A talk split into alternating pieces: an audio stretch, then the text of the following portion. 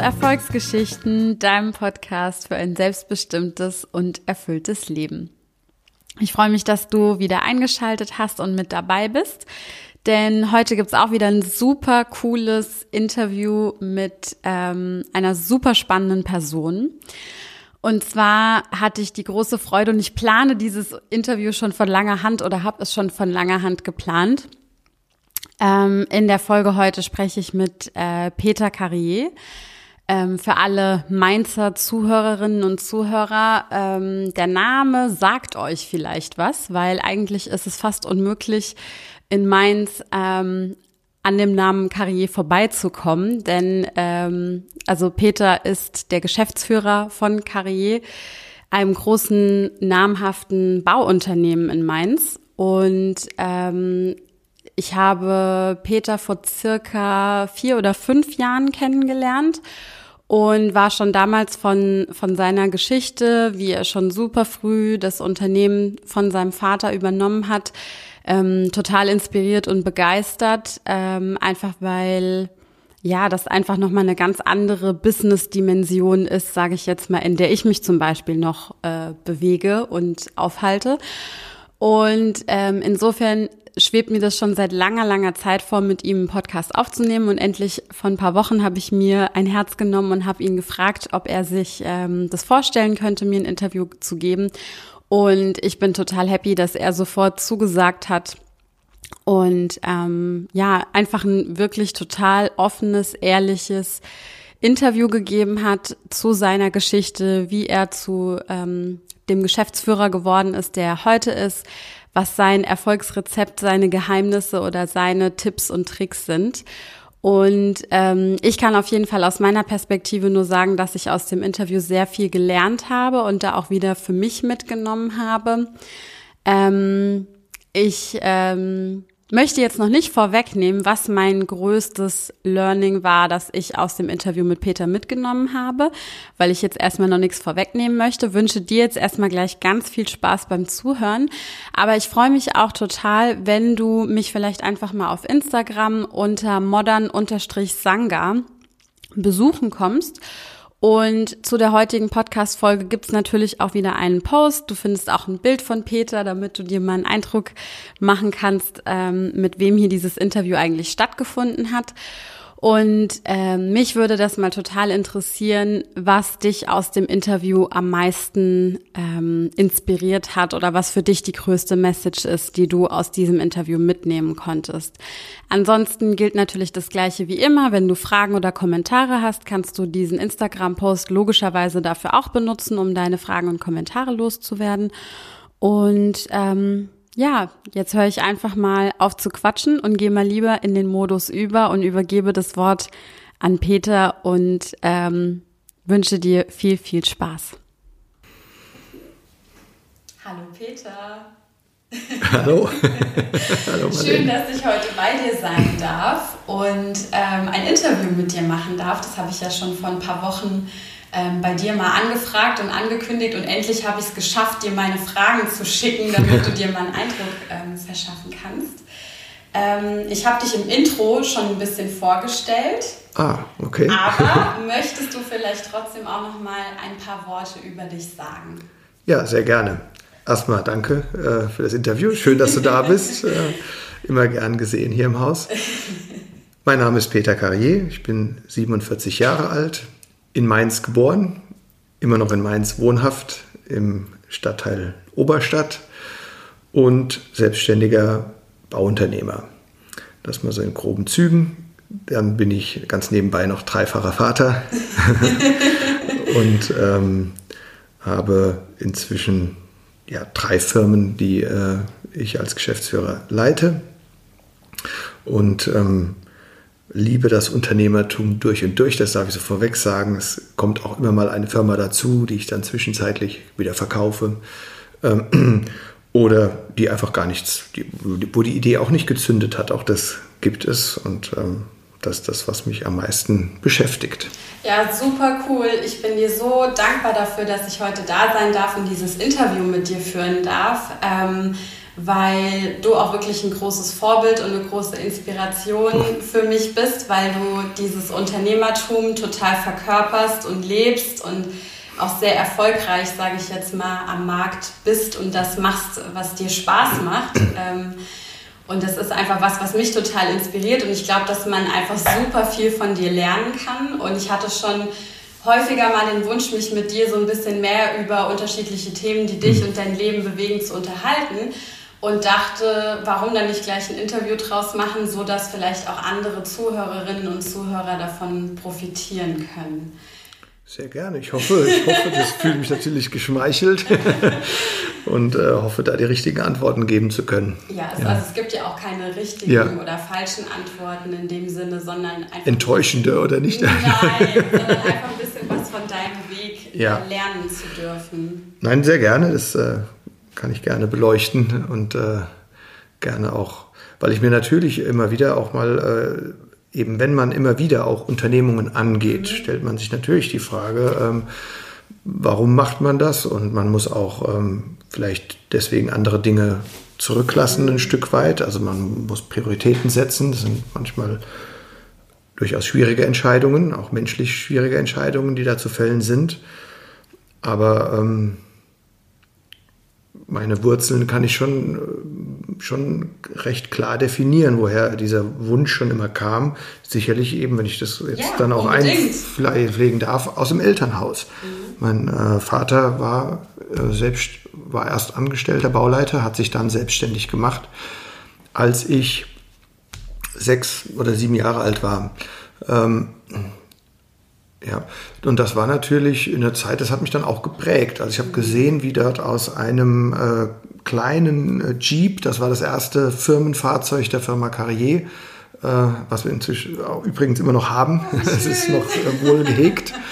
Ähm, das war der erste LKW, gleichzeitig aber das erste Geschäftsführerauto ja. und also alles in einem mit einer Sekretärin und ähm, drei oder vier Mann draußen die dann gepflastert haben. Wir haben Pflasterarbeiten zuallererst gemacht. Ja, wie daraus dann etwas entstanden ist, mehr und mehr entstanden ist ähm, und ähm, wir als Familie da wirklich auch mitgefiebert haben. Wir haben früher noch Notdienst gemacht. Äh, das heißt, wenn da waren noch viele Wasserrohrbrüche aus der Nachkriegszeit kamen das, weil viel Bau, Schutt und Trümmer auch unter den Straßen vergraben war, die dann die Rohrleitungen eingedrückt haben, zum Brechen gebracht haben. Und wenn dann ein Alarm nachts ausgelöst hat, in der Uniklinik kann ich mich noch sehr gut erinnern, oder äh, auch Langenbeckstraße vor der Uniklinik, da hieß es ausrücken, und zwar für die ganze Familie.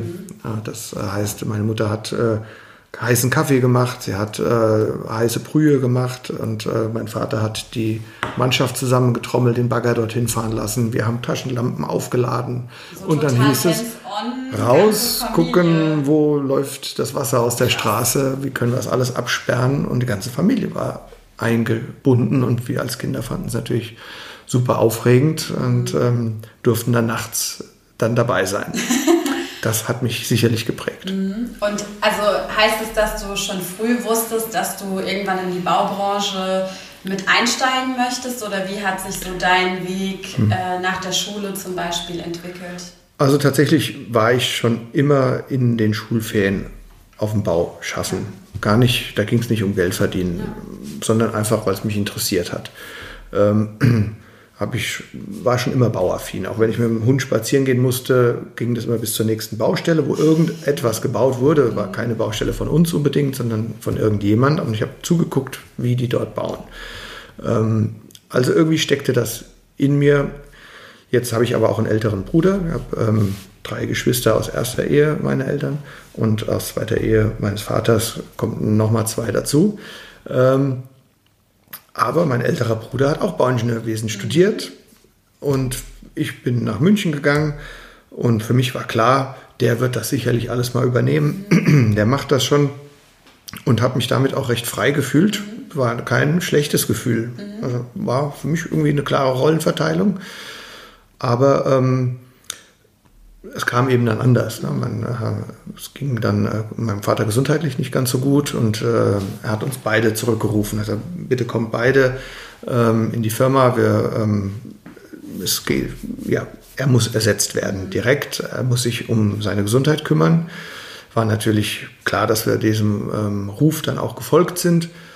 Und ähm, aber dann haben wir recht schnell festgestellt, dass mein Bruder und ich wir nicht unbedingt harmonieren in mhm. der Firma. Wir haben ja. verschiedene Herangehensweisen an die Dinge und äh, somit konnten wir dann oder mussten wir unter uns Geschwistern aber dann eine Entscheidung fällen, wer ähm, die Firma weitermacht. Mhm. Und da er auch sein, er hat nach seinem Bauingenieurwesenstudium gerade noch ein Bildhauerei-Studium in Alfter gemacht. Das wollte er abschließen. Ähm, blieb ich dann in der Firma und so kam es dann dazu, dass ich die Baufirma übernommen habe. Wie alt warst du da, als du die Firma übernommen hast? 27. Krass. Ja. Und wie viele Mitarbeiter waren damals im Unternehmen? Damals waren 45 Mitarbeiter noch im Unternehmen, ja. Und also hattest du schon aus vorherigen Tätigkeiten irgendwie Führungserfahrungen oder so gesammelt? Also weil ich stelle mir das total krass vor. Ich kann mich noch selbst sehr gut daran erinnern, wie es ist, 27 zu sein. Und ich muss ganz ehrlich zu mir sein, ich glaube, ich hätte mich nicht dazu in der Lage gefühlt, in dem Zeitpunkt irgendwie schon die Verantwortung für 45 Leute übernehmen zu können. Also das war natürlich schwierig. Jetzt ja. hatte ich äh, das Studium beendet, hatte während des Studiums ja auch schon dann in München immer in der Firma gearbeitet. Und dort rutscht man ja dann auch als Werkstudent schon eher in die Schiene des ähm, Bauleitungsassistenten. Ja. Genau, und man hat dort schon auch Leute zu betreuen und Nachunternehmer zu betreuen.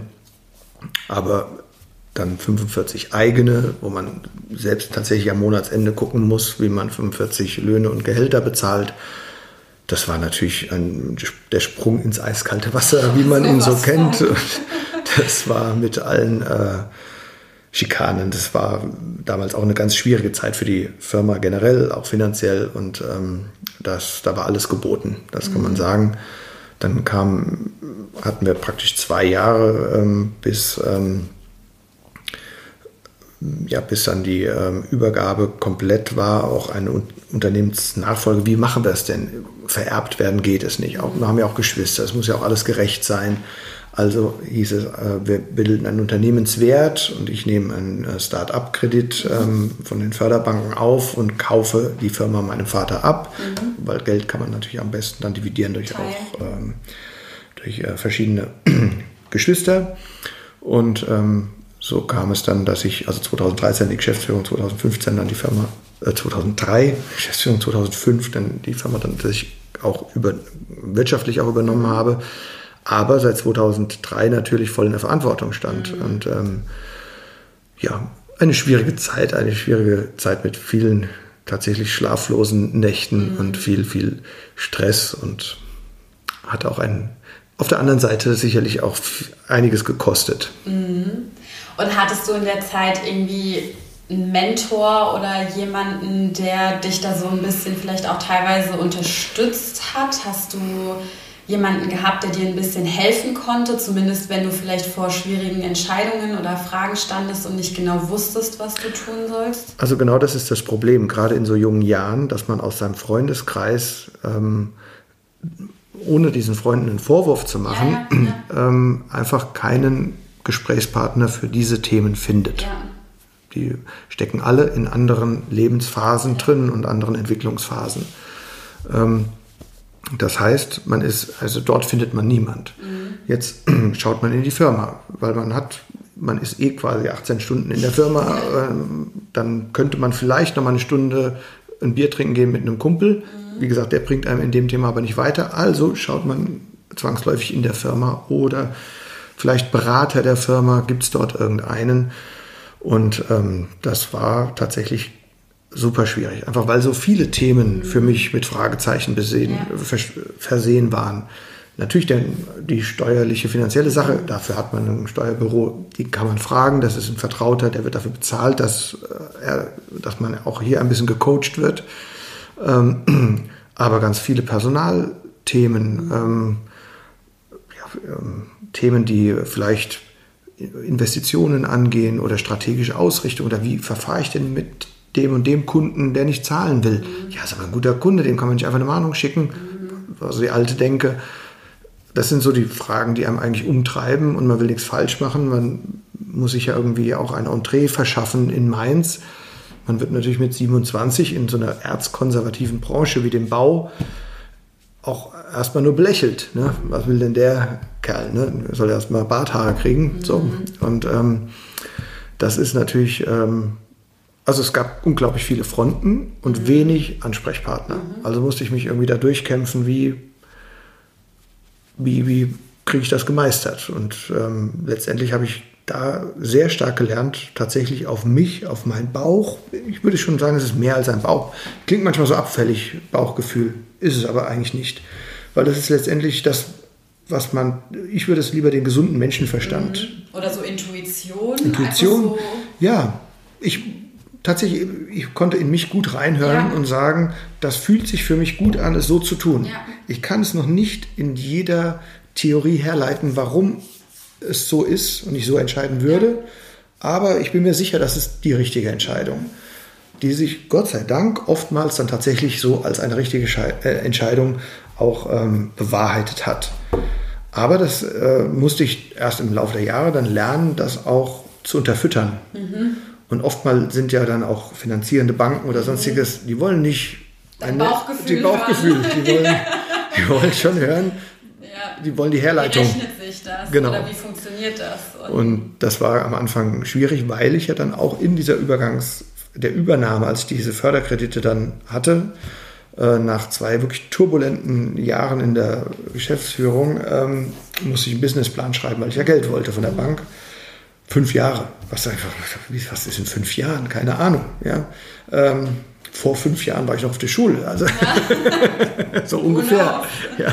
Ähm, und zu dem Zeitpunkt der größte deutsche Baukonzern in die Insolvenz gegangen ist. War also auch eine generell schwierige Zeit für die Baubranche. Dieser Baukonzern hatte eine Niederlassung, Niederlassung hier in Mainz. Und wir hatten schon eine Arbeitsgemeinschaft, eine Arge zusammen und kannten uns so ein bisschen. Und jetzt kam aus dieser, aus dieser Niederlassung der Wunsch, ja, wir stehen jetzt auf der Straße, wir würden gerne alle zu Ihnen kommen. Mhm. Uh, ich hatte 45 Leute und dann habe ich gesagt, wie viel meinen Sie denn mit allen? Ja, 30. Wow, nochmal fast die, die gleiche. Konzernleute, Menge. hochbezahlt, ja. ähm, mit entsprechenden Ansprüchen und Annehmlichkeiten, die so ein Großkonzern bietet. Mit, und ähm, also ich hatte meinen Businessplan für, drei, für 45 Mann schon in den Nachtbriefkasten meiner Hausbank geschmissen, verkleidet in ein Kostüm, weil es war Altweiber. Im Taxi habe ich das äh, auf der den Weg zum Ball eingeschmissen. und dann kam der Anruf in dem Taxi und ich habe äh, sofort gesagt, ich mache das. Und ähm, habe auf den Anrufbeantworter der Bank gesprochen. Ähm, war ja freitags dann, ja. ein normaler Bankarbeitstag, auch in Mainz, auch wenn das nach Altweiber ist. Habe gesagt, Herr so und so, wenn Sie den Nachtbriefkasten öffnen, schmeißen Sie es einfach weg. Ich mach nochmal neu. Sie kriegen einen neuen. Krass. Und habe dann äh, auf 75 Mann einen Businessplan neu konzipiert mit anderen Summen, die ich brauchte. Ich musste ja. in Büroräume, ich musste ja. Die Bauleiter äh, ist üblich im Bau, dass sie Firmenfahrzeuge bekommen und entsprechend ausgestattet sind. Ja. Und ja, also es hat, es war, es war eine, eine, heiße Entscheidung. Äh, auch dort, ich hätte gar keine, ich hatte keine Zeit oder die, die Leute standen da, die wären vielleicht auch an diesem Wochenende in ihrer Panik, wir stehen alle auf der Straße, vielleicht woanders hingegangen. Es mhm. war also in dieser Eile dann eine gute Entscheidung gewesen. Und ohne eine Herleitung, jawohl, ja. ihr könnt kommen. Und dann hieß es, Arbeitsverträge unterschreiben, Arbeitsverträge unterschreiben. Ja. Bringt ihr vielleicht Kunden mit, habt ihr Bestandskunden ja. und Gott sei Dank äh, war das ein guter Schritt. Die haben also, viele konnte ich lange Jahre auch halten. Natürlich hat man eine Fluktuation, aber viele sind bis heute auch noch bei mir und legten den Grundstein für eine neue Firma Carré, das kann man so sagen. Cool. Was würdest du sagen, was hast du für dich gelernt in so, einem, in so einer Geschäftsführerposition? Was ist das Wichtigste, um ein erfolgreiches Unternehmen zu führen? Was ich gelernt habe, habe ich letztendlich durch meine Situation zwangsweise lernen müssen. Eben ja. weil ich so jung und unerfahren war, musste ich von Anfang an sehr viel Verantwortung abgeben mhm. auf Mitarbeiter. Und jetzt bin ich ja Waldorfschüler und äh, auch dem ähm, DM-Gründer und äh, CEO äh, sehr zugetan, was er so an ähm, Kursen und ähm, wie sagt man Manuskripten mhm. erstellt. Er ist ja auch äh, äh, hält ja auch Vorlesungen und er hat ein für mich prägendes Manuskript mal veröffentlicht. Das ist der mündige Mitarbeiter. Mhm. Und das war für mich so ein Leitfaden, an dem ich mich gut halten konnte. Es reicht eigentlich schon die Überschrift. Man muss gar nicht viel mehr lesen. Aber mit diesem Begriff, der mündige Mitarbeiter, ist ähm, genau das gemeint, was ich eben nicht unbedingt vorgefunden habe, als ich die Firma benommen habe. Na, das war einfach ein alter Stil, der hatte zu dieser Zeit auch seine Berechtigung. Da ist eben der Chef, der sagt, du darfst jetzt einatmen und eben 30 Sekunden später, jetzt darfst du wieder ausatmen. Ich sage, das so Mitarbeiter möchte ich nicht mehr, so kann ich nicht arbeiten. Ich möchte den der kann selbst ein- und ausatmen. Das weiß der schon, wann er das machen ja. muss. Der geht aus dem Büro abends raus und kommt, bucht die komplizierteste Reise für sich. Mhm. Dann kann der auch hier eine gewisse Verantwortung übernehmen und die kann ich ihm zutrauen, das wird er gut machen.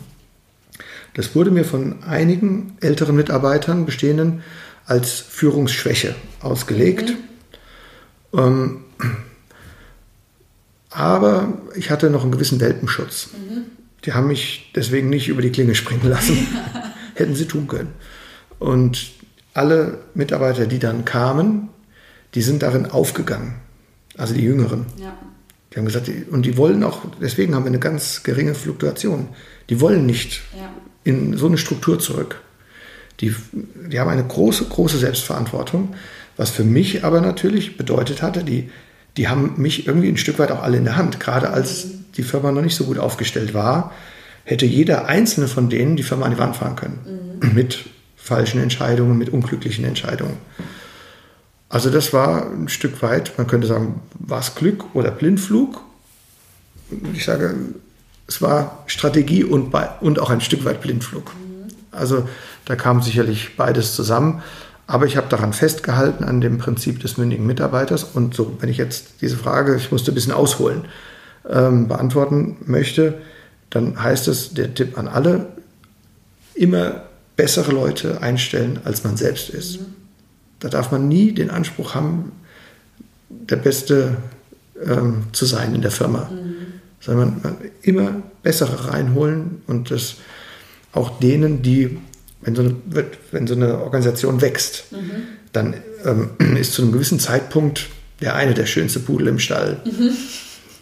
Jetzt entwickelt sich aber die Organisation weiter, die Aufgaben wachsen und es kommen, wollen auch noch bessere, vielleicht noch qualifiziertere, noch leistungsstärkere Menschen zu einem kommen, dann ist das äh, modernes Wort Change Management. Ja. Man ja. muss den mitnehmen, dass er jetzt nicht mehr der schönste Pudel im Stall ist, sondern da kommt einer, kommt der. Da kommt ja. noch ein tollerer Königspudel und du bist trotzdem immer noch wertgeschätzt. Ich habe dich immer noch lieb. Ja. Also das hat, weil wir, wir haben momentan 162 Mann in der Bauunternehmung. Das heißt, wir haben kontinuierlich, gab es immer wieder diese Schritte. Mhm. Und wir mussten gucken, wie wir menschlich und respektvoll ähm, mit denen umgehen, die eben nicht mehr die Nummer eins in ihrem Rudel sind. Ja. Ähm, aber und, und auch die müssen akzeptieren. Und wenn die das aber verinnerlichen, dass sie mit einem, der besser ist und dem den arbeiten sie auch noch gut ein, den, den geben sie eine echte Chance am Anfang, dass er sich äh, raketenmäßig neben denen entwickelt und sie überholen wird. Ja, das ist eine große Kopfsache bei den Leuten und das ist letztendlich mein Hauptbetätigungsfeld. Ähm, ich habe mit Bauingenieurwesen so nicht mehr viel zu Eigentlich tun. bist du Psychologe. Ja, so ein bisschen. Ein bisschen, so wie ich es halt gelernt habe. habe tatsächlich aber da ähm, auch dann ähm, immer wieder ähm, Unterstützung geholt, ähm, ja. so Coaching, ja. die dann also mit meiner Mannschaft, mit mir, mit einer Abteilung, mit bestimmten, wo ich merke, die fühlen sich gerade auf ein Abstellgleis manövriert. Ich sage, ich habe da eine, eine, eine, Dame, die da immer wieder zu uns kommt, die äh, toll auch ähm, respektiert wird von der ganzen. Belegschaft inzwischen. Und dann sage ich, jetzt ist mal wieder Zeit, dass wir die zu uns holen. Ähm, hier schwelt gerade irgendwas. Mhm. Aber ja, Mut zu haben, bessere Leute zu holen, als man selbst qualifiziert ist. Ist ja ein total krasser Paradigmenwechsel, der da eigentlich von deinem Vater ja. dann irgendwann auf deine Führung sozusagen ja. übergegangen ist. Und ähm, was ich jetzt so rausgehört habe, ist, ähm, dass es ja auch ein Stück weit bedeutet, also in der Schlussfolgerung, wenn man jetzt wirklich als Geschäftsführer dazu in der Lage ist, sich bessere Menschen reinzuholen, die in einem bestimmten Gebiet einfach besser drauf sind ja. als man selbst, dass man eigentlich kein Ego haben darf. Nee, das, man muss schon sich zurücknehmen ja. können. Ja. Und ähm, dann muss man es auch mal aushalten, äh, dass man äh, nicht vorgeführt wird, aber äh, ja gut, mit den Details äh, langweilen wir den Chef jetzt nicht. Ja. Und ja, hey, alles richtig. Ja. Stimmt. Ich will, muss nicht unsere Steuererklärung selbst machen können. Ja. ja das machen meine Finanzer zusammen mit einem Büro. Ähm, ich muss darauf vertrauen, dass sich die richtigen Leute da haben, weil wenn sie es falsch machen, bin leider ich bin dann im Knast, ja. das kann ich dann nicht delegieren. Ne? Also das ist ja das, dieses hat auch eben mit Vertrauen zu tun. Und das ist aber, denke ich, auch etwas, was uns auszeichnet. Wir haben ja sicherlich in der Baubranche ähm, sind wir in Deutschland sehr breit aufgestellt. Also es gibt unglaublich viele kleinst, klein, mittlere Unternehmen und ein paar große. Ganz anders als zum Beispiel in Frankreich. Da gibt es fünf Riesenkonzerne, mhm. die alles machen. Von der Gartenmauer bis zum Flughafen. Hochbau, Tiefbau und so weiter. Alles. Und, so mhm. und das ist eigentlich eine Stärke der hiesigen Baubranche, weil es auch immer die Innovation fördert mhm. und ähm, gewisse ähm, Wettbewerb äh, um Ideen und um Innovationen auch prägt. Aber wir haben als, ich würde uns mal als KMU, so nennen die das, ein kleines mittleres Unternehmen bezeichnen, ähm, das Problem, dass wir bei Studenten und bei Nachwuchskräften einfach gar nicht aufpoppen. Weil man euch nicht auf dem Radar. Ne? So richtig, genau. Ne? Die ohne den jungen Menschen dann Vorwurf zu machen, ja. aber die gehen durch die Stadt und sie sehen äh, die großen Konzerne. Ja die ich jetzt nicht benenne. Wir wollen ja hier nicht noch Werbung für genau. die anderen machen. so, also müssen wir schauen, mit was können wir herausragen, ja. Äh, dass sich das irgendwie herumspricht, äh, dass es durchaus auch vorstellbar ist, äh, zu einem Mittelständler ja. zu gehen. Und ähm, das haben wir tatsächlich jetzt hier im Rhein-Main-Gebiet ganz gut geschafft, auch auf den, an den Hochschulen, mhm. dass die Leute gerne zu uns kommen weil sie eben gehört haben, wie ja. bei uns gearbeitet wird. Ja. Das ist, und tatsächlich inzwischen auch wieder mehr der Wert eines Familienunternehmens äh, geschätzt wird. Wobei das ja auch ein ganz wilder Begriff ist. Ne? Was, was ist ein Familienunternehmen? Kann man sich. Es ist halt noch von dir sozusagen als Geschäftsführer. Ein Inhaber geführtes. Genau, ja. ist immer noch Inhaber geführt, aber wie viel Familie steckt jetzt genau. tatsächlich noch drin? Müsste ja. meine Mutter noch die Buchhaltung machen? Ist es dann erst ein Familienbetrieb? ja. Oder also das. Äh, man kriegt das, äh, gerade weil wir so gewachsen sind, gibt es eben dann auch einige äh, ältere Mitarbeiter, die dann das manchmal so wehmütig sagen, wir sind kein Familienbetrieb mehr. Ja. Und da muss ich dann immer einhaken, was, was ist denn Familie, der Familienbetrieb? Ja. Was, was zeichnet es denn aus? Letztendlich ist damit, glaube ich, immer so eine Art Wärme oder Nestwärme, könnte man jetzt ein bisschen romantisch sagen, gemeint und man darf das nicht abtun. Ja. Ne? Das ist ähm, unsere Architektur unseres Bürogebäudes habe ich genau so extra konzipiert, dass es die Leute eine, einen Schutz dort haben. Mhm. Es ist kein Glaskasten in der Transparenz nach außen und innen und man sitzt auf einem Präsentierteller, was ja modern ist momentan. Ganz bewusst habe ich gesagt, aber die Leute auf den Baustellen geht es schon rau her. Ne? Und so ein Bauleiter ist im Interessenkonflikt von vielen. Der Bauherr sagt, du bist zu langsam und zu teuer. Der Architekt sagt, und die Wand ist auch noch schief. Der Nachunternehmer sagt, du zahlst mir viel zu wenig Geld. Ja. Die kann nur schief sein. Und so sitzt der, Bauherr, äh, der Bauleiter in einem doch großen Spannungsfeld. Ja. Und mein Anspruch war es, aus meiner eigenen Bauleitungszeit, wenn ich ins Büro fahre, dann muss das wie so ein Schutz für mich sein. Ein Rückzugsort. Ein Rückzugsort. Also, ja. Da darf ich intern schon mal gar nicht nochmal angefeindet ja. werden, sondern äh, da muss ich mich peppeln lassen können. Ja. Und so haben etwas dickere Mauern unser Büro und Brüstungen und äh, ist so ein bisschen in die Architektur eingezogen. Ja, voll schön. Ist auch total schön zu hören, wie du dir ja auch total die Gedanken irgendwie darüber machst, was für Bedürfnisse deine Mitarbeiter in ihren unterschiedlichen Rollen und Positionen haben und sich das so, sogar dann auch wieder in der Gebäudearchitektur widerspiegelt und findet, zeigt ja auch einfach nur, wie viel Gedanken du dir für solche Themen auch machst. Ja, auf jeden Fall. Das ja. steht, das ist unser Kapital. Ne? Das ist ja gerade äh, jetzt vor Corona war ja auch ein unglaublicher Wirtschaftsboom überall und Firmen wurden gekauft, verkauft und sonstiges auch an uns wurde da natürlich immer wieder mal da herangetreten, ob wir da nicht verkaufen wollen, was für mich immer ein ganz klares Nein ist. Und da sage ich meinen Mitarbeitern eben, daran macht sich ein Familienbetrieb erkennbar. Weil wir eine Familienunternehmung sind, werdet ihr keinen anderen äh, äh, Geschäftsführer oder Inhaber ja. kennenlernen. Das wird nicht irgendwann ein äh, Finanzfonds aus Luxemburg sein. Ich gebe jetzt hier nicht die Schlüssel ab und lasse euch hier genau. alleine sitzen. Das ist auch ein Wert. Ja. Ne? Aber bei diesen Gedanken kam es mir eben auch, was ist denn eigentlich der Wert der Firma? Mhm. Und das sind eben nicht das Bürogebäude, was ich gerade erwähnt habe, oder ein Grundstück oder ein Kran oder ein Bagger, sondern es sind einzig und allein die Köpfe. Ja. Und ähm, deswegen ist es so wichtig, da rein zu investieren und ähm, die, ich habe zum Beispiel, das sind meine Schlachtrösser. Die muss ich, Hoffentlich die, werden die nicht geschlachtet. Nein, ja, ne. Spaß.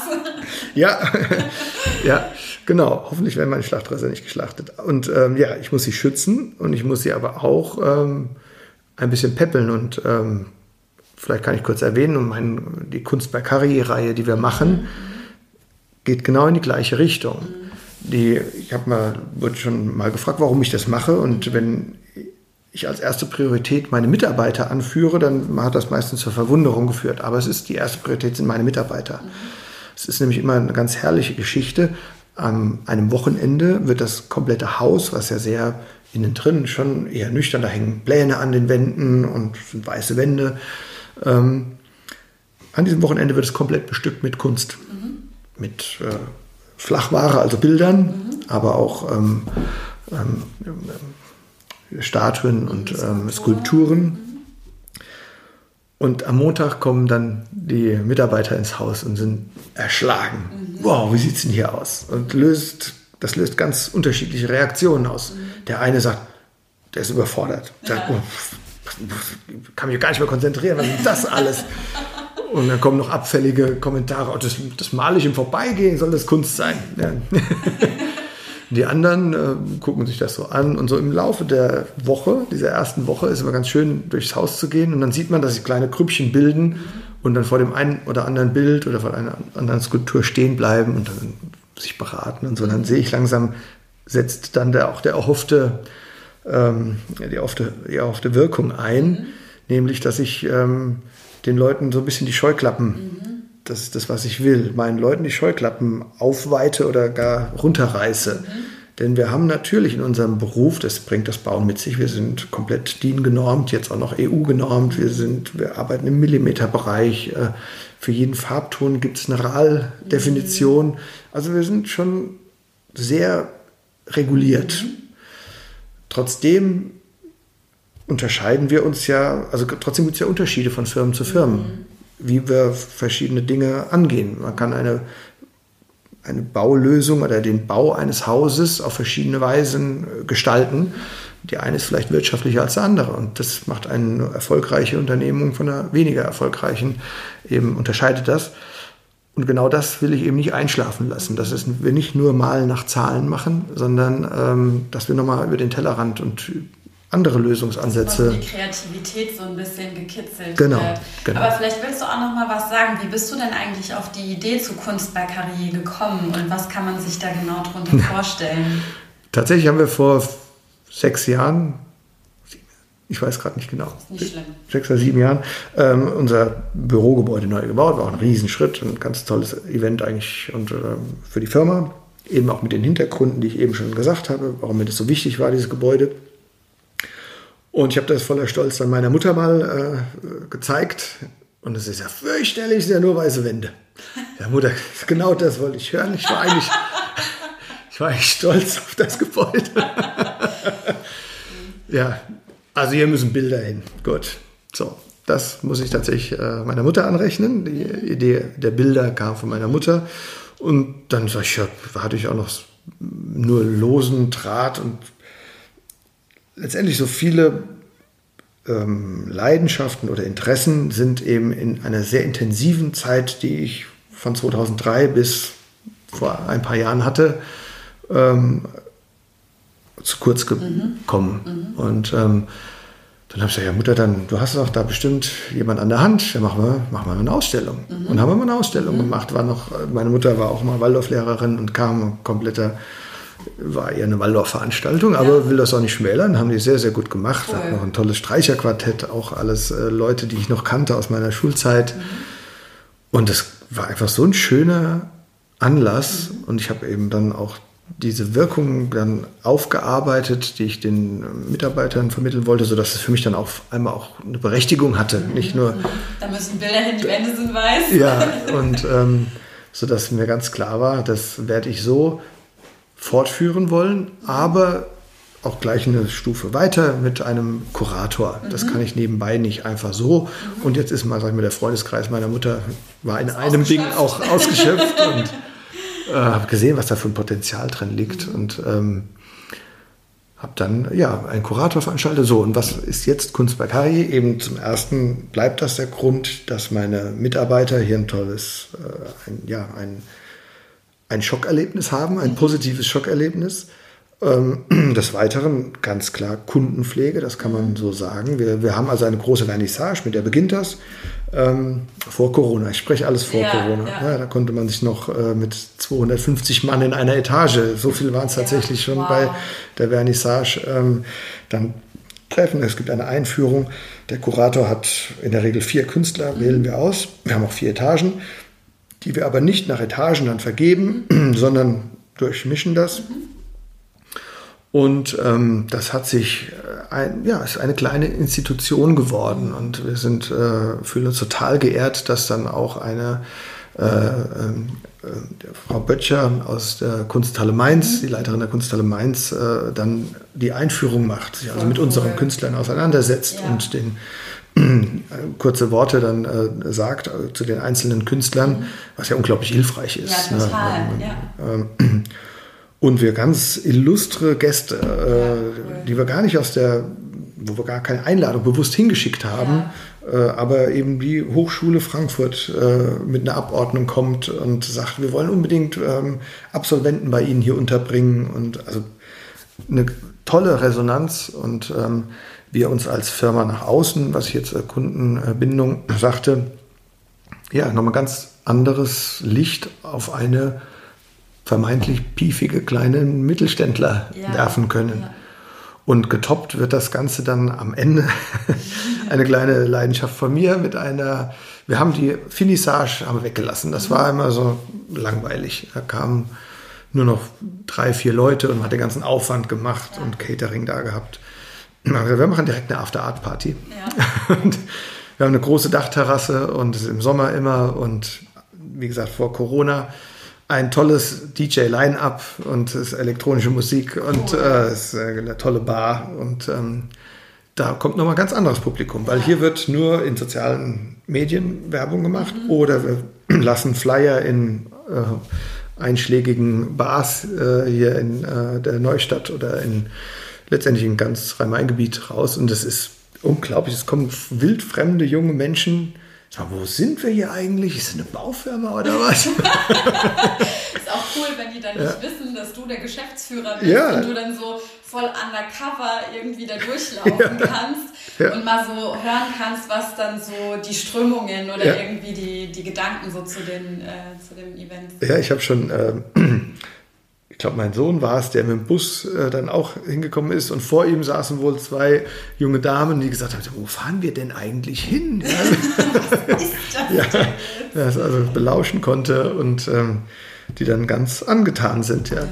Und ja, das, das macht einfach Spaß. Ja. Und wir, wir, kriegen dann als Resonanz über Instagram von irgendwelchen, auch uns immer noch unbekannten Leuten, die dann vor einem Carrier-Bauzaunschild ja. so posieren und so Selfie machen. Ja, das ist ja natürlich dann Markenpflege auf einmal. an die ich so noch nie gedacht hatte. Ja, toll, wenn man so unterschiedliche Komponenten dann miteinander verbinden kann. Ja. Hm, neben den ganzen unternehmerischen Tätigkeiten hast du ja wahrscheinlich auch noch ein Privatleben. So welche, welche Dinge, welche Menschen sind dir in deinem Privatleben, welche Aktivitäten hm. sind dir besonders wichtig?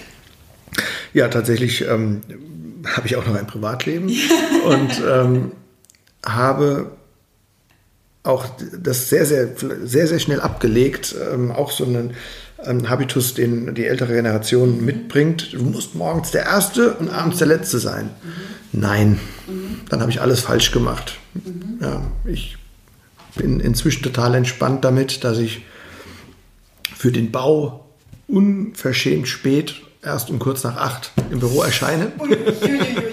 ja. ja, es ist für den Bau spät, da machen die ja erstes Frühstück teilweise. Ja. Ähm, und wenn ich sage, jetzt habe ich gerade, äh, kann ich mehr produktiv, A, Erschöpfung oder B, irgendwie liegt auch gerade nichts an oder dafür will ich einen frischen Kopf äh, wieder am nächsten Tag aufschlagen, ich überhaupt kein schlechtes Gewissen habe, wenn ich um 4 Uhr die Firma verlasse. Mhm. Ähm, dafür brauchte ich aber auch einen Moment. Das konnte ich nicht so. Das ist halt doch, weiß nicht, ob es an der Branche liegt, aber es ist vielleicht auch einfach so ein Generationending. Ich glaube, es ist aber auch gesellschaftlich irgendwo. Kann auch sein, ja. Schon geprägt. Also ich kann ja. das schon auch nachvollziehen, dass ich so dran denke, gerade auch in der Zeit, in der ich in der Unternehmensberatung gearbeitet hm. habe, war es ganz wichtig, dass man eigentlich vor zehn nicht aus dem Büro geht. Ja, ja. Also so, ja, sonst ja. wird man nicht, ja. wie 7 Uhr, du gehst ja. nach Hause, hast du einen Halbtagsjob oder ja, genau, was ist genau. Ist das Club Med oder was? ja, genau, die Sprüche kenne ich auch und tatsächlich, äh, um dann auch auf die Frage zu antworten, ich äh, segel sehr viel und ich äh, hatte so einen ganz bewussten Moment äh, auch noch letztes Jahr. Also das ist ja nicht so, dass das einmal drin ist, sondern ich finde es für mich immer wieder wichtig, dass ich mir das immer wieder auch selbstbewusst mache, dass es gerade gut ist oder dass es gerade gut organisiert ist. Also so stand ich am Sicherheitscheck-in, um zu einer Regatta zu fliegen. Äh, also ich segel.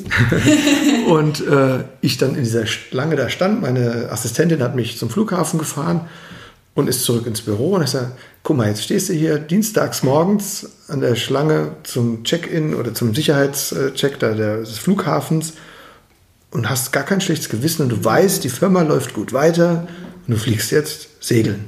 Mhm. Bist am Montag wieder im Büro, aber es ist doch herrlich. Dann sage ich, was für eine tolle Firma ich habe. Und klar, habe ich auch ein ganzes Stück dafür geleistet, dass sie so ist und dass ich so eine gute B-Ebene, soll nicht abfällig klingen, aber wenn man so mal eine Pyramide bildet, eine B-Ebene installiert habe und die so viel Verantwortung, so viele Kompetenzen haben, dass ich ganz beruhigt jetzt mal zum Segeln fliegen kann. Ja. Was macht das Segeln mit dir?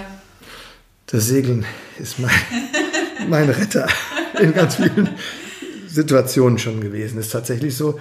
Ähm, man muss sich ja, man, äh, ja, man steckt manchmal in geballten Problemen. Ja, die häufen sich äh, und das oftmals kommt es dann privat und geschäftlich zueinander. Und dann hat es mir immer unglaublich gut getan, ans Segeln zu denken. Mhm.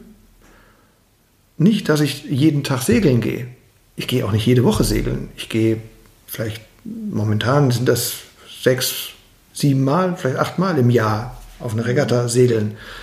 Aber es gibt die Vorbereitung und äh, wir müssen schon wieder neue Kappen bestellen im Logo, mhm. im, im Crew-Design. Ähm, also es gibt immer irgendwas daran zu denken und es ist für mich durchweg positiv besetzt. Mhm. Tatsächlich musste ich auch hier, hatte ich mal die Phase, wo auch das nicht, wo nicht das positiv besetzt war. Mhm. Da hatte ich, musste ich meine Mannschaft umstellen. Also das geht gerade nicht weiter und es entlastet mich nicht, es stresst mich gerade sogar das Segeln, weil ich an alles denken muss und die nichts tun, nicht vorausschauen. Also harter Schnitt, menschlich, weil es, sag ich mal, aus dem Freundschaftskreis kamen, diese Mitsegler, denen ich dann sagen musste, sie sind nicht mehr Teil des Teams. Mhm. Komplett geswitcht, die Mannschaft. Ich meine, das prägt so ein Unternehmerleben letztendlich auch solche Entscheidungen. Ne? Das sind immer die harten menschlichen Entscheidungen, die oftmals dann ähm, eine gute Phase nach sich ziehen. Mhm. Es ist leider so. Ja, oft, jeder steckt in jedem, dass er solche harten Entscheidungen nicht gerne trifft mhm. ähm, und sie auch in, in, den Augen anderer vielleicht unmenschlich oder sehr hart mhm. erscheinen lässt. Man wird aber eh einsam als äh, Unternehmer, das muss ja. man sich, es ist so. In, in gewissen Dingen, deswegen wird man einsam. Deswegen trenne ich mein Privatleben im freundschaftlichen Kreis komplett von meiner Firma. Mhm. Ich erzähle nicht gerne aus der Firma, wenn ich abends weg bin. Mhm. A, können die meisten nichts damit anfangen. Mhm. Und ähm, B, es würde, ja, dann, dann bin ich, ich glaube, ich spreche auch eine andere Sprache, wenn ich in der Firma bin. Mhm. Ich möchte selbst ja auch entspannen. Mhm. Und ich möchte einfach Teil einer entspannten Tischgemeinschaft sein, wenn ich abends mit Freunden essen gehe oder so. Ne? Also das, das trenne ich ganz strikt. Ich will nicht angesprochen werden eigentlich auf die Firma. Mhm. Äh, auch so ein Unding. Manchmal, wenn man im Restaurant ist, kommt dann irgendeiner daher und sagt, Herr Kari, da sind Sie ja, ich habe einen feuchten Keller und da können wir dies und dann. Sage, boah, rufen Sie einfach zu Bürozeiten an. Ja, Wissen Sie, ich bin ja. gerade jetzt hier auch privat. Ja, zum Essen. Ist ja nett gemeint, aber ich bin einfach auch jetzt privat mal. Ja, ich glaube, also man kann sich das schon fast auch so ein bisschen mit so Stars oder so Promis so ein Stück weit auch irgendwie vielleicht ähm, dann besser verstehen oder ja, nachvollziehen. Dass sie sich abschotten, ja. Wenn ähm, jemand wie Jürgen Klopp oder so ja. irgendwie durch Mainz läuft und dann von Hinz und Kunst irgendwie angesprochen wird und gerne ein Autogramm haben möchte, ja. dass der natürlich auch irgendwann mal sagt, ich wollte gerade mir einfach nur eine Karotte kaufen gehen und ähm, also genau, das ist natürlich, die haben das, das in ganz, Dimension, ganz andere Dimension, klar, aber, aber, tatsächlich, mein, mein Name hängt halt hier ja, überall. Ähm, man kommt an deinem Namen nicht vorbei. Und dafür tue ich ja auch viel und ich finde es ja eben einerseits auch schön ja. und deswegen wirkt es dann manchmal überheblich zu sagen, ja, aber jetzt dann schubst er mich weg oder was. Und dann will er nicht. Nee, man muss das sicherlich irgendwie verstehen. Das ist so ein Selbstschutz und das ist vielleicht auch noch äh, eine Frage, die du ganz zu Anfang ja gestellt hattest, was ähm, was empfehle ich und so. Mhm. Dieser Selbstschutz, das ist super wichtig, der darf nie ausbleiben, weil es hat niemand was davon, wenn ich durchbrenne. Auch mal so Grenzen einfach zu setzen. Grenzen ne? ziehen, ja. eben Handy, abends keine geschäftlichen Mails ja. mehr. Ganz schwierig jetzt zur Corona-Zeit mit dem ganzen Homeoffice. Ja. Wir mussten also das ganz klar sagen, äh, in dem ersten Lockdown hatten wir Homeoffice, einfach so Homeoffice. So, da kriege ich um 22 Uhr, fangen meine Leute auf einmal an zu arbeiten und ich kriege Mails. Also das geht nicht. Homeoffice heißt Kernarbeitszeit einhalten. Ja. Wir haben abends Feierabend, ja. auch im Homeoffice. Ja. Super wichtig, so eine Hygiene da reinzuhalten. Und Selbstschutz heißt, dass ich eben Leute vor mir installiere, dass nicht jeder, jede Beschwerde, also ist ja dann eben auch so als Geschäftsführer, sind die positiven Nachrichten kommen selten bis zu einem. Es sind doch eher die, die, Probleme und die schlechten Nachrichten. Dafür ist man da. Ne? Ähm, aber einen kleinen Schutzwall vor sich aufbauen, der ein bisschen was schon mal vorfiltert ja. und abfängt. Ja. Weil das zermürbt einem auf Dauer. Ja, ich glaube, das ist voll spannend, dass du das sagst. Ich weiß jetzt nicht, ob ich will jetzt ja auch nicht mit so Gender-Stereotypen oder sowas mhm. ankommen, aber ich glaube schon, dass insbesondere ähm, Frauen, die auch in so Unternehmerpositionen mhm. sind oder reingehen, damit noch massivere Probleme teilweise mhm. haben. Oder ich kenne es von mir selbst auch mhm. aus der Arbeit dass ich immer gedacht habe, wenn ich Nein sage zu etwas und damit ja eine mhm. relativ scharfe Grenze ziehe, dass es dann dazu führt, dass mich vielleicht jemand nicht mehr mag oder ja. das nicht gut findet und ich unfassbar mit Ablehnungen irgendwie mhm. zu kämpfen hatte. Aber da muss man, also deswegen sage ich, in diesem Bereich ist es dann auch gut, dass man einsam ja. wird. Ja. ja. Man ist nicht Best Buddy in seiner Kollegenschaft. Nein, man ist der Chef. Ja ich bin, glaube ich, ein, ein herzlicher Chef. Ein angenehmer Würde ich mir Chef. wünschen. Ja, ja. Gott, es sind noch viele. Ja, Gott, ich bin der Chef. Eben, ja. man, man, darf das gar nicht so. Man darf auch nicht den Anspruch haben, hier Everybody's Darling zu sein, zu weil sein, ja. es wird die Situation vielleicht kommen, wo ich ihm kündigen muss. Ja. So, und dann ein, ein ganz kleines Ding bei mir als Selbstschutz ist, dass ich mich siezen lasse mhm. und sieze. Mhm. Natürlich, ich kenne die Leute jetzt schon ewig. Mhm. Und einem, in einem modernen, hippen Unternehmen duzt man sich. Mhm. Für mich war das ein Stück Selbstschutz und hat mhm. dieses kleine Distanz, die einfach manchmal ganz mir sehr geholfen hat, aufrecht zu bewahren, war das Siezen. Ja. das halte ich bis heute durch. Es ist, es, ist mir wohler dabei. Ja. Weil würde mir die eine oder andere Entscheidung vielleicht noch, ich muss dir leider kündigen, lieber äh, XY, Ja. ist schwieriger als das andere. Ja. Hattest du denn schon mal die Situation, dass jemand zum Beispiel aus deinem Freundeskreis für dich gearbeitet hat? Ja, aktuell auch. Klappt es? ähm, ein Riesenwagnis. Ja. ein ganz großes Wagnis. Und ähm, ich ähm, habe das äh, Gott sei Dank in einer Firma, die ich äh, neu aufgemacht habe, mit einem tatsächlich mit einem guten Freund, mit einem Studienkollegen, habe ich eine Firma aufgemacht und er ist äh, mit Teilhaber und auch Geschäftsführer. Und ähm, wir haben, also erstmal das klappt schon mal super, Ja. weil wir, glaube ich, einfach gut harmonieren Ja. und äh, er weiß, dass er da Herrscher aller Reusen ist und äh, ich ihm da nicht großartig äh, reinrede.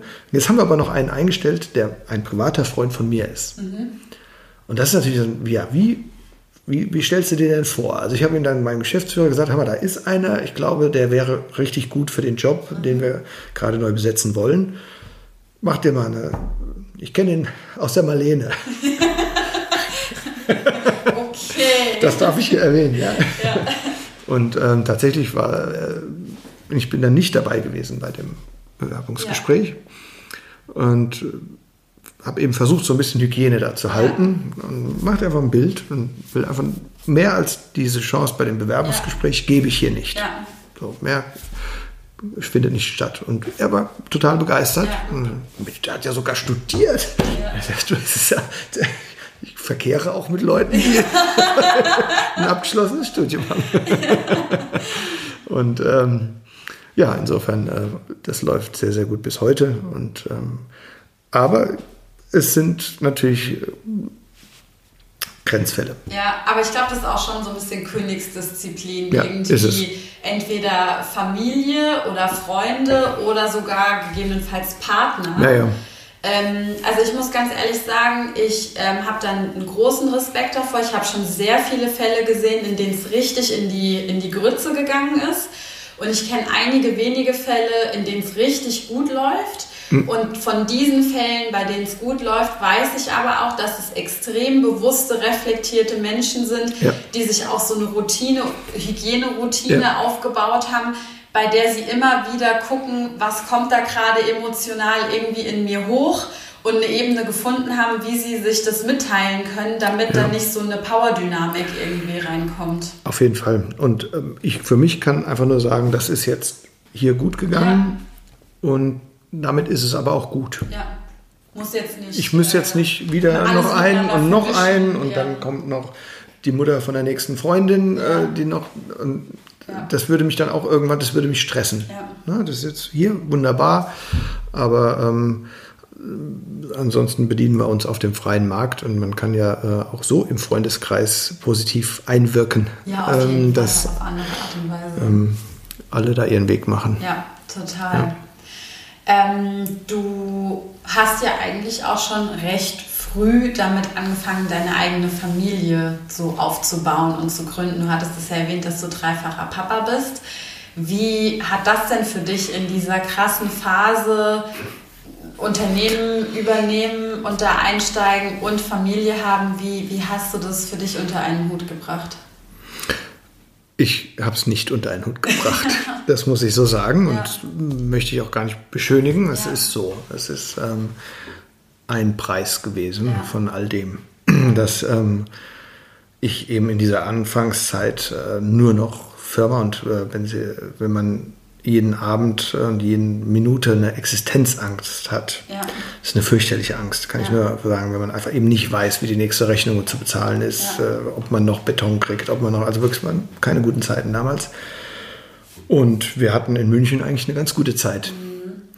Und ähm, ja, das hat äh, einfach Spuren hinterlassen und hat mich, hat natürlich, ich war in München ein anderer als ich, der, der ich hier war. Deswegen kein Vorwurf hier an meine Ex-Frau, aber Ja. es ist ähm, so gekommen. Ich hatte dann irgendwann keine andere Wahl mehr. Aber ja, das war der Preis meiner, äh, des Erfolges quasi, war, dass ich hierüber äh, ich will nicht sagen, meine Familie verloren habe. Gott, ich habe ja meine Kinder und äh, tatsächlich verstehe ich mich mit meiner Ex-Frau auch noch ganz gut. Wir werden Weihnachten zusammen hier oh, feiern. ja. ja. Und ähm, das ist mir ganz, ganz wichtig, war uns von Anfang an wichtig, äh, dass wir hier, auch wenn es zusammen nicht mehr klappt, wir trotzdem nun mal die Eltern äh, unserer Kinder sind und ähm, kein böses Wort äh, gegenüber dem anderen äh, im Beisein der Kinder verlieren. Ja. Und dieser Respekt und diese Achtung ist immer geblieben bis heute. Aber ja, das war eine klassische Arbeitsteilung, die wir damals beschlossen hatten. Klassisch insofern, ähm, dass äh, sie sich bereit erklärt hat, eben sich um die Kinder zu kümmern und ich ähm, dann das Unternehmen gemacht habe. Und entsprechend ist, sehe ich mich aber auch immer noch in der Verantwortung, äh, diese sie in die Lage zu versetzen, das so umsetzen zu können. Ja. So, das heißt, äh, dass sie die Zeit hat und eben nicht unbedingt noch ähm, einen Fulltime-Job ja. annehmen muss. Ja. So. Ähm, hat es, diese Erfahrung, hat es was an deiner Definition von Erfolg verändert? Ja, auf jeden Fall. Mhm. Das ist, ähm, hat mich letztendlich auch insofern immer wieder auf den Boden der Tatsachen geholt, weil es gibt die Leute, die das alles unter einen Hut bringen. Mhm. Vor denen ziehe ich wirklich meinen Hut äh, und mein Toupet, wenn ich es hätte. ähm, es ist, nein, weil ich einfach schon immer, das aber auch klar kommuniziert habe, so gut bin ich nicht. Mhm. Das, ich hatte nicht die Kraft für mhm. beides.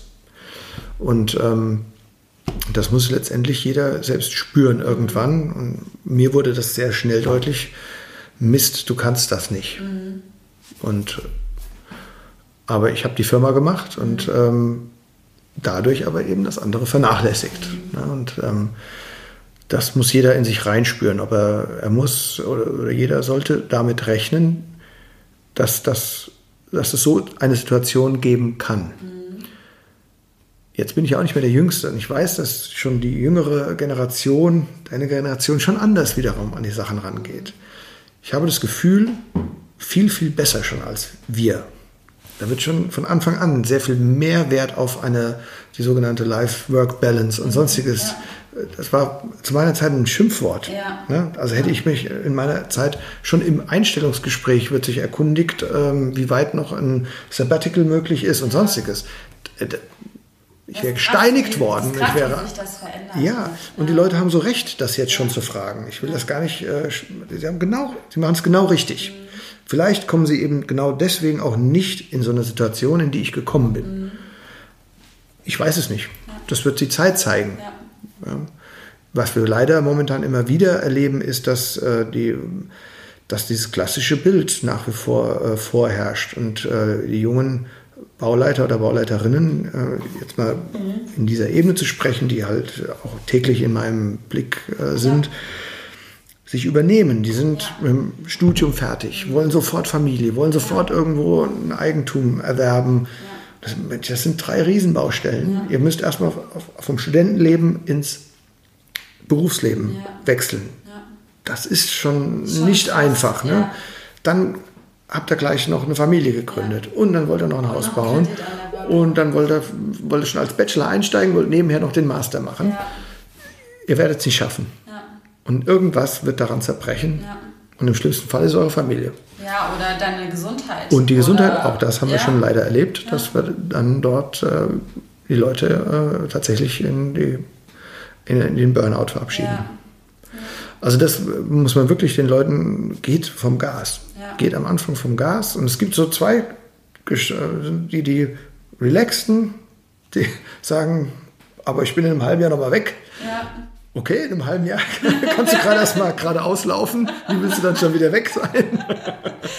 ja. ähm, gut, aber ja, das muss unser Unternehmen können. Auch das ist ja, ja so schön, dass die Zeit, äh, man hat nie etwas organisiert und es läuft dann ewig. Ja. Wir müssen ja überall nachorganisieren. Auch wir haben unglaublich viele Bauleiterinnen inzwischen. Mhm. Bei mir die Frauenquote im Studium ging gen null. Ja. Und jetzt haben wir ganz viele Bauleiterinnen bei uns. Natürlich werden die Mütter. Ja, was ja auch cool ist. Sehr schön. So Und wenn sie wiederkommen, ne? können sie keine Vollzeit arbeiten oder wollen keine Vollzeit ja. arbeiten. Ja. Alles, das waren alles No-Gos früher. Ich sagte, bitte, das muss unser Anspruch an unsere Firma sein, dass sie das kann. Das muss die Firma können. Also bitte organisiert, dass es machbar ist. Und wir können es. Ja, haben schon sogar überlegt, eine Kita zu gründen, eine Betriebskita. Das wäre eine richtig gute Idee. Ja, ich, ich würde auf jeden Fall abfeiern mal zum Bildermalen vorbeikommen. Ja, wir hatten tatsächlich während dem ersten Lockdown äh, ging es ja hauptsächlich, die, waren die Probleme des, der Betreuung. Kinderbetreuung, ja. Dann haben wir einen großen Besprecher haben wir ausgestattet, haben wir so Spielteppiche gekauft Geil. und ganz viele Spiele und dann gingen ja auch die Kindergärten in den Lockdown. Ja. Dann hatten wir zwei Erzieherinnen, die hatten ja nichts zu tun, haben wir eingestellt und hatten dann zwei, ging nur zwei Wochen, dann ja. war auch das wegen Corona nicht mehr möglich. Hatten wir eine Spielgruppe bei uns in, in der Firma, ja. ja. Auch richtig schön, so ein bisschen anderes Leben nochmal im ja. Büro zu haben. Ja. Und wie, ähm, wie würdest du jetzt Erfolg heute für dich definieren? Was bedeutet das genau? Oder wie misst du das, ob hm. du erfolgreich bist? Tja, da gibt es so viele verschiedene Ebenen. Mhm. Ähm, wenn ich es vorhin gesagt habe, Erfolg ist für mich, wenn ich an der Warteschlange vor dem Sicherheitscheck stehe ja. und guten Gewissens für fünf Tage segeln kann, ja. ist, bin ich, fühle ich mich erfolgreich. Ja. Wenn ich höre, dass junge High Potentials zu uns kommen wollen, mhm. fühle ich mich erfolgreich. Mhm. Ähm, wenn meine Kinder gerne zu mir kommen, ja, ja. fühle ich mich genauso erfolgreich ja. als Papa. Auch ganz wichtig. Ich hätte das, glaube ich, jetzt zuerst sagen sollen. Ja, aber das ist normal, das ja. die Reihenfolge. Also ja. ich habe das schon verstanden, dass das jetzt nicht ja. äh, die Prioritäten rein. Gut, das war. ist so. Natürlich ähm, ist es auch ein Teil des Erfolges, dass man eben keine Existenzangst mehr hat. dass die Finanzen nicht, nicht so. Es ja. ist ja eben stabil. Ja. Es ist nicht so, dass man ausgesorgt hat und nichts mehr arbeiten müsste, sondern es ist ein ganz anderes Unternehmertum, als aus Not heraus mhm. Entscheidungen fällen zu müssen oder als echter Unternehmer, der sagt, ich investiere X mit der Hoffnung, Y zurückzukriegen. Mhm. Ey, wie schön ist das denn? Ja. Das ist das schönste Unternehmertum, was es überhaupt geben kann. Aber das war eben bei mir am Anfang nicht so. Und umso mehr genieße ich das jetzt, ähm, tatsächlich unternehmerisch investieren zu können. Das ist äh, auch eine Form des Erfolgs. Ja. Das ist für mich erfolgreich sein. Und wenn dann eben am Ende des Monats auch noch so viel übrig bleibt, dass ich äh, ein oder andere Mal im Monat in mein Lieblingsrestaurant essen gehen kann, ja. dann, äh, dann fühle ich mich erfolgreich. Schön. Ja, es ist total cool, wie du diese unterschiedlichen Ebenen und Dimensionen da jetzt mit eingebracht hast und auch das an so konkreten Situationen festmachen kannst. Und ich glaube, das ist auch so für mich was, was ich mir gerne als Inspiration mitnehmen will. Vielleicht nochmal zu gucken, okay, wenn ich einfach mittags um zwei im Wald spazieren gehen kann ja. ähm, und mir die Zeit einfach auch mal dafür nehmen kann, mal frische Luft zu schnappen und einfach mal irgendwie alle meine Ideen, alle meine Pläne und alle meine Visionen mal kurz einfach liegen lassen kann, dann empfinde ich das auch irgendwie als erfolgreich. Oder wenn ich mittags um zwölf in der Küche stehe und mir selbst was kochen kann, also ich weiß, manche ja. Leute mögen es vielleicht nicht so gerne, oh aber ich finde es allein schon super geil, so meine Zeit relativ frei gestalten. Frei einzuteilen, ja. ja. Ja, ja, ja das, deswegen ist es tatsächlich wohl nicht über einen Kamm zu scheren, was Erfolg für den ja. einen oder anderen bedeutet. Und ich würde auch sagen, dass ich in zehn Jahren vielleicht schon wieder andere Aspekte ja. hinzufüge. Mhm. Ja, das ist ja auch nichts, was in Stein gemeißelt ist, mhm. ne, was man eben mal gerade erfolgreich findet. Ne? Und in unserem, in meinem Segelteam, was ja immer so ein. Ausgleich war, ähm, auch dort ist, war für mich bisher immer der Erfolg, es ist ein tolles Team und wir kommen wirklich mit Anstand über den Parcours und äh, stolpern da nicht so rum in Form, dass wir ständig umkippen oder so, sondern das sieht schon gut aus, wie ja. wir das machen und äh, durch gutes Training und eine gute Organisation, das ist halt das, was ich tatsächlich kann, ist organisieren. Deswegen male ich auch nicht selbst, sondern mache lieber eine Kunstausstellung. Ja. Das kann ich organisieren. Ähm, wir tatsächlich auch hier zarte Erfolge vorweisen können. Ja. Und das ist natürlich dann in meinem heiligen Segeln natürlich ja. noch was ganz Tolles, ne? dass man da auf einmal wahrgenommen wird und ähm, eigentlich was also als Sidekick geplant war, äh, eine ganz neue Dimension einnimmt, die mich aber immer wieder, auch jetzt mit äh, Corona, wie gerne gucke ich jetzt die Bilder von sonnigen Tagen äh, in schönen Segelrevieren mir durch und von den Regatten. Gibt mir nach wie vor, also mal wieder eine Krise, die ich durch meine Leidenschaft, äh, glaube ich, besser überstehe, als wenn ich das nicht hätte. Ist auch bei meinen Kindern, die haben leider nicht alle so ein Hobby, für das sie brennen. Ich, ähm, Vielleicht noch nicht. Noch nicht, nee, ich ja. kam auch später zu. Äh, beim Jüngsten ist es ganz ganz äh, unglücklich gerade. Er hatte mit dem einen angefangen, dann kam der erste Lockdown. Ja, so ja. hat er sich zwischendrin gesagt, hm, das andere würde mich auch interessieren, kam der zweite. Ja. Also die, die, für die Kinder ist es eine schwierige Zeit. Ich glaube auch, dass es für Kinder gerade nochmal doppelt und dreifach hart irgendwie ist, sich diesen ständigen Veränderungen irgendwie wieder anpassen zu müssen. Ja. ja, da bleibt einiges auf der Strecke. Ja. Aber so hat eben jede Generation, auch die Studenten. Ich habe gerade mit meiner jüngsten Schwester, die studiert gerade, die sagt auch, ja, was ist denn mit meinem Studium? Ja. Eigentlich hätten wir Arbeitsgruppen, würden zusammensitzen ja. und Dinge ja. oder zusammenarbeiten. Ein Semester machen oder was ja. immer. Ja. Und jetzt äh, haben wir Zoom-Unterricht und ja. jede Arbeitsgruppe findet auch nur per Handy irgendwie statt. Das ist doch kein Studentenleben. Ja. Keine Partys. Den wird, ja. Mal, mal ganz abgesehen davon. Ganz fürchterlich, ja. Das ist echt äh, krass. Ich habe noch eine abschließende Bitte. Frage an dich. Und zwar, wenn du nochmal in die Vergangenheit reisen könntest und du jetzt der Gegenwartspeter könnte quasi in die Vergangenheit gehen zum jungen Peter und sagen, hey, ich habe hier ein paar ganz heiße Tipps irgendwie für dich. Gäbe es da ein paar Tipps, die du deinem jüngeren Ich nochmal mit auf den Weg geben würdest? Hm. Wenn man Kinder hat, projiziert man das ja oftmals in die Kinder rein. Stimmt, ja was oftmals ziemlich altklug daherkommt. Oder äh, in einer Überforderung, weil ich nie so gut war, musst du so gut sein. Ja, ja. Ähm, haben wir gerade bei Mathe. ähm, von daher wäre ich da irgendwie sehr zurückhaltend. Ja. Das irgendwie kommt das so, wie es kommt. Ja. Das ich könnte nicht sagen, da bist du falsch abgebogen oder da bist du richtig abgebogen. Wie ich es ja vorhin auch sagte, ich habe das in der Situation, als ich die vielen neuen Mitarbeiter eingestellt habe, im Taxirecht, das war eine Vielleicht schnelle Entscheidung. Wie verlass dich auf dein Bauchgefühl? Es, das es immer, okay, ja. das kann ich immer, ja, ja, also das kann ich immer, vertrau dir selbst. Ja. Und das ist auch immer wieder, wenn ich gehe auch heute noch aus Besprechungen, wo ich von irgendetwas überzeugt werden sollte, wo ich sage, hm. Hm, irgendwas stimmt da gerade nicht. Bist nicht happy mit dem, ja. was da gerade verabschiedet wurde. Und dann habe ich das tatsächlich immer wieder gelernt, nicht weil ich der Besserwisser bin, der alles besser weiß, ja. sondern ich, wenn dein Gefühl irgendwas sagt, versuche es, weil wenn man mehrere Mitarbeiter hat, kann man nicht mehr sagen, mein Bauch sagt was anderes, wir machen es anders. Das ja, würde total schlecht rüberkommen. Das ist dann so per Order Mufti damit verkraut man sich natürlich all das, was man aufgebaut hat. Nämlich, sondern eben, ja. man muss es unterfüttern. Also gehe ich in mich und sage, warum, was, was stört dich denn da gerade? Und versuche das rauszufiltern bei mir und es eben zu unterfüttern und zu untermalen und, und zu unterlegen. Und dann berufe ich die gleiche Runde wieder ein und sage, guck mal, das ist mein Damit Problem. Bin ich nicht so zufrieden. So. Ja. Vielleicht können die mich ja dann überzeugen, nee, daran haben wir gedacht, das haben wir gerade nur nicht ja. und dann bin ich auch fein. Oder es kommt tatsächlich zu einem Umdenken. Ja. Ähm, aber ja, man muss diese Selbst, diese Selbstsicht äh, ja. und das in sich reinhören. Ja.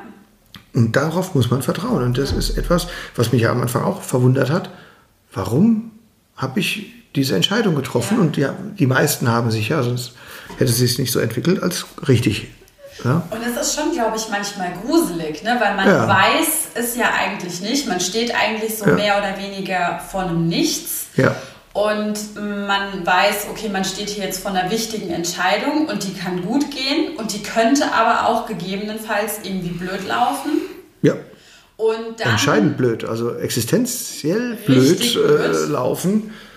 Und trotzdem sagt man, hast du echt gut gemacht. Ja, also die Entscheidung ist gut. Ja. Die Entscheidung war genau richtig, entgegen all der anderen Zweifel Einflüsterer. Oder Einwände. Und ähm, ja, wahrscheinlich ist dann auch in der Zeit dann ein gewisses Selbstvertrauen gewachsen.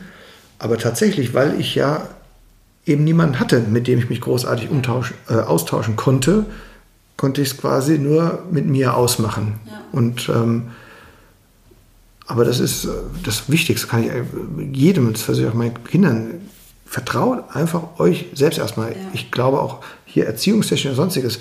Ihr habt ein Grundgerüst mitbekommen, Ja. unbewusst, bewusst, wie auch immer. Irgendwann kann man auch die Kinder dann nicht mehr großartig beeinflussen. Aber wenn ihr dieses Grundgerüst stimmt, dann, das ist vielleicht diese, ich sage immer, der gesunde Menschenverstand. Ja, du hattest ja. einen anderen Begriff, der war auch gut. Ja, ich habe Intuition. Intuition, so ja. Genannt, ja. Ja, aber die, und die Intuition, die muss ja auch irgendwo verankert sein. Genau, ne? Und ähm, wenn man das hat, na, aber da lasse ich wieder viele Leute zweifeln, ob sie es haben. Ne? Ich glaube nämlich, es hat jeder. Ich glaube auch, dass es jeder Ja. hat. Ich glaube nur, dass es halt nicht so eine laute, dominante, Mhm. brüllende Stimme irgendwie ist, sondern dass man schon ein bisschen Ruhe manchmal auch braucht und wirklich in sich kehrt und mal das drumherum irgendwie alles abschaltet und sagt so, was sagt jetzt mein Bauch, was sagt mein Kopf, was sagt vielleicht auch mein Herz Ja. und wie passt das jetzt irgendwie alles zusammen? Mir ist es oftmals abends so gegangen, dass ich mit einem unguten Gefühl eben heim bin und dann erstmal rausfiltern musste, warum ich ein ungutes Gefühl habe. Welche Entscheidung war das denn und welche Besprechung und welches Meeting? So, das musste ich dann wirklich für mich abends und nachts leider dann zerlegen. Äh, Das geht einem durch den Kopf. So, und dann konnte ich irgendwann habe ich quasi den Wundherd Gefunden. lokalisiert. Und dann konnte ich sagen, okay, jetzt dann konnte ich auch irgendwann einschlafen. Ja. Und dann, okay, daran können wir morgen nochmal arbeiten. Ja. Also das, äh, für mich hat das sehr viel Kopfarbeit immer bedeutet, das immer nochmal aus der Flut an Entscheidungen, die man tagsüber fällen muss, rauszuziselieren und dann aber den Mut und die Courage zu haben, ohne es genau schon benennen zu können, warum es ein Wundherd ist, zu sagen, Kinders, ich habe hier ein Problem, ich, wir müssen darüber nochmal reden. Ich kann es gerade aber noch nicht sagen, was mein Problem damit Ja. ist.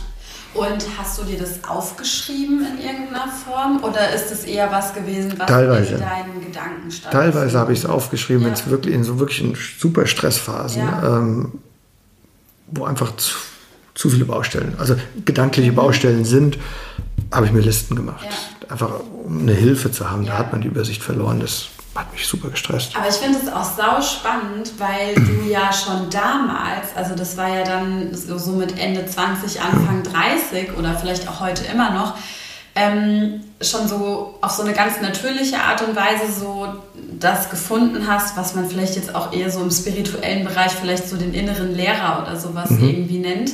Weil wenn man halt außen nichts hat, Ja. woran man sich irgendwie dran orientieren kann, dann muss man die Antworten ja irgendwo in sich selbst suchen. Ja. Und natürlich kann man sich Hilfe von einem Steuerberater holen und die Hilfe findet man vielleicht nicht in sich selbst. Hm. Ja. Aber bei so anderen grundlegenden Dingen ist es ja viel schwieriger und ich finde es total spannend, weil nämlich ganz viele so Verhaltensforscher und so heute dazu plädieren, dass man schreibt, dass man sich irgendwie hinsetzt und, und einfach mal anfängt, so Stream of Consciousness irgendwie zu schreiben, Ja. um mal den ganzen Kladderadatsch irgendwie aus dem Kopf rauszubekommen. Und ich finde es mega cool, dass du das auf eine ganz natürliche Art und Weise ja für dich wie so ein Tool entwickelt hast. Ja. Auch, Ohne- auch, auch von der Art her. Ja. Das, darf, das darf kein Schmierblock, wo schon was drauf ist. Ich brauche wirklich den, das weiße Blatt Papier. Ja. Ich bin so ein Nerd, ja. Ja. Und dann kann ich das. Das hilft mir. Das ist dann aufgeräumt. Weil es ist ja genau das, was ich will. Im, Im Kopf ist äh, großes Tohuwabo und so ein weißes Blatt Papier, da kann man mal Ordnung schaffen, da kann man Verbindungslinien ziehen und dann, ja, das ähm, habe ich äh, zu einer gewissen Zeit äh, extrem genutzt. Cool. Ja.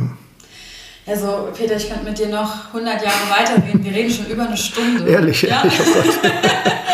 Ja, Also, es war ähm, ein super aufschlussreiches und super interessantes Interview mit dir. Und ich möchte dir an der Stelle einfach nochmal richtig herzlich danken, dass du dir die Zeit genommen hast, da diese unterschiedlichen Fragen zu beantworten. ich gebe den Dank zurück. Ist für mich auch immer die Chance, nochmal zu reflektieren. Das tut gut. Also, vielen Dank. Vielen Dank.